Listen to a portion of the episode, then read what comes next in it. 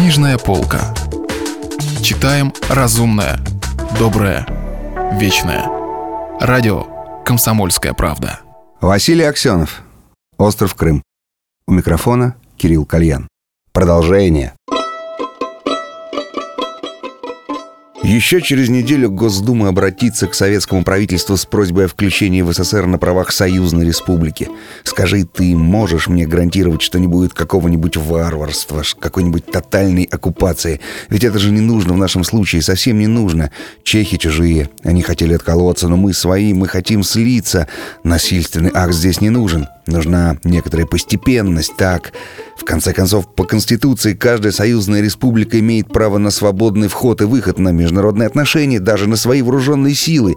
Наши форсы станут частью советской армии. Зачем же нас оккупировать? Социалистические преобразования тоже нужно проводить постепенно. Мы долго еще сможем быть источником твердой валюты.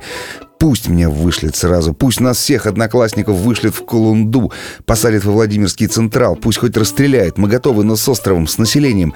Нужна постепенность. Варварские акты неуместны. Оккупация может потрясти и нас, и вас, может привести к самому невероятному, к войне. Я пытался несколько раз выходить наверх за такими гарантиями, но там всегда делают вид, что нас вообще не существует. В конце концов, ты проводишь здесь политику правительства, Марлен. Я не встречался за все эти месяцы с тобой из-за телевизионного хаоса, они бы скомпрометировали бы нас обоих. Теперь выхода нет, отвечай напрямую. Хватит там ума не оккупировать нас. Лучников, высказывая это, говорил как бы сам с собой, но после последнего вопросительного знака повернул лицо к Кузенкову и слегка обомлел — Солидный его друг, само воплощение спокойствия и стабильности, выглядел диковато. С мокрыми завитками волос, прилипшими к колбу, с горящим взглядом, устремленным в грохочущий мрак Азовского залива. «Ума!» — взвизгнул он и расхохотался. «Ума-то хватит! В малых дозах ума у нас хватает, а много не нужно». «Что с тобой, Марлен? Идем назад. В трезубец Лучников с трудом остановил стремящееся куда-то мощное тело Марлена Михайловича, повернул его в обратном направлении. Марлен Михайлович вырвался, прижался к бетонным плитам дамбы третьего казенного участка, распростер вдоль стены руки, глаза его расширились неимоверно, проницали ночной шторм, а рот кривился в саркатическом смехе. Грохочущие белые валы один за другим шли на них, и Лучников подумал, что буря усиливается и в конце концов может расплющить их о камни дамбы. Пока валы разбивались метрах в двадцати от них, но бурлящая пена докатывалась уже до стены. Через час волна будет бить в дамбу и взлетать над ней, как сейчас она взлетает над морем. Вот как.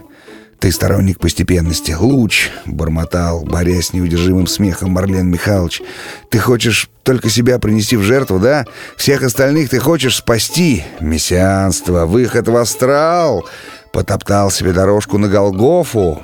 Ты не понимаешь разве, что дело не в мудрости наших мудрецов и не в твоей жертвенности. Ты что, разве не видишь ее, не замечаешь ее свечения, не понимаешь, что она всех нас крутит?» Перепуганный Лучников тряхнул Марлен Михайловича, шлепнул его по щеке тяжелой ладонью. «У тебя срыв, Марлен, возьми себя в руки, о чем ты бормочешь?» Обос... «Обосновополагающий! Вот о чем!» — захохотал Кузенков. Лучников неуверенно рассмеялся. «Это ваши марксистские бредни, а я не марксист!» Ха-ха-ха! Кузенков взревел всем уже бешеным хохотом и простер руки во мглу. «Марксисты или в боженьку своего веришь? Но ведь не можешь ты не видеть реальности, не можешь не видеть ее, ее огромного тела, ее свечения!» Он оттолкнулся от стены, побежал к морю, и через минуту очередной белый вал накрыл его с головой головой лучников бросился за ним. Волна откатывалась, и теперь они оба оказались по пояс в кипящей белой пене. То тут, то там в водоворотах крутились ящики, бревна, доски, комки пластика, бутылки, куски пенопласта, обрывки оранжевой штормовой одежды.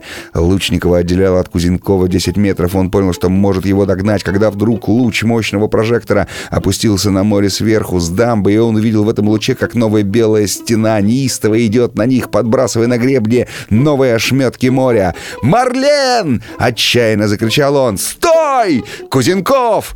Кузенков, словно ребенок, ошарашенный счастьем купания, повернул к нему хохочущее лицо. «Она! Она!» — кричал генконсультант. Вал накрыл его, потом вышвырнул на гребень. В луче прожектора было отчетливо видно, как в голову ему въехало толстенное бревно.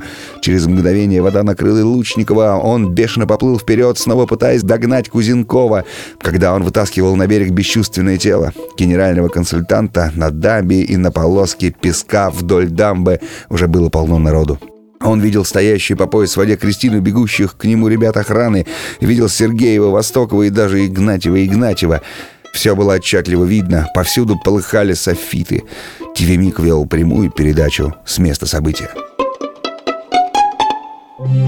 Если вы пропустили главу любимого произведения или хотите послушать книгу целиком, добро пожаловать к нам на сайт kp.ru слэш радио раздел «Книжная полка».